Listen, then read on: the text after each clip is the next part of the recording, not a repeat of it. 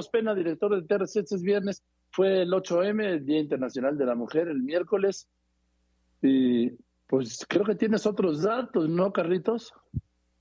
Así es, mi querido Joaquín. Algunos datos sobre violencia contra la mujer, en este caso tres delitos particularmente, que es eh, tal cual las violaciones, violencia de género y abuso sexual. Joaquín, te lo voy a resumir en tiempo, en minutos. ¿Cada cuándo se está registrando una denuncia de violación en México, Joaquín?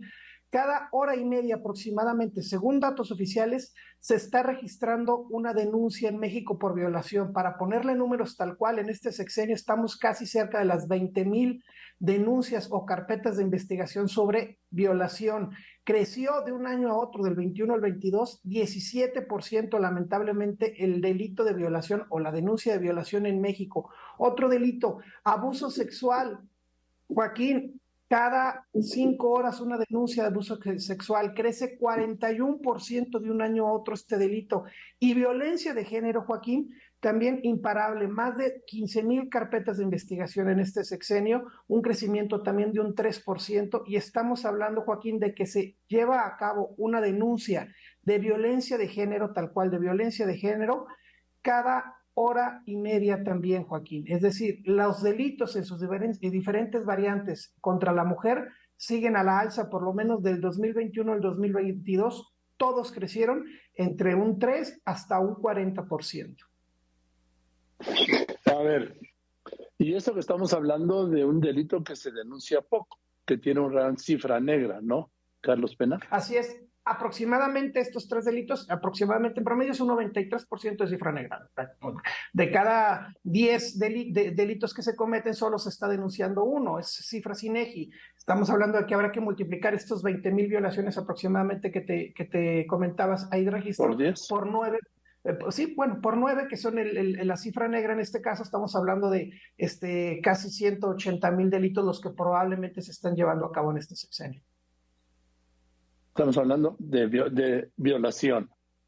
De violación. En el caso de abuso sexual, este, son más de 110 mil denuncias de abuso sexual es un poco diferente a la violación, 110 mil denuncias, ya nos rebasamos más del millón si multiplicáramos por nueve, y en el caso de, violencia de género, casi 16 mil, 15 mil denuncias para cerrarlo un poco más, estamos hablando también de casi, de, casi 150 mil, eh, probablemente ya considerando la cifra negra.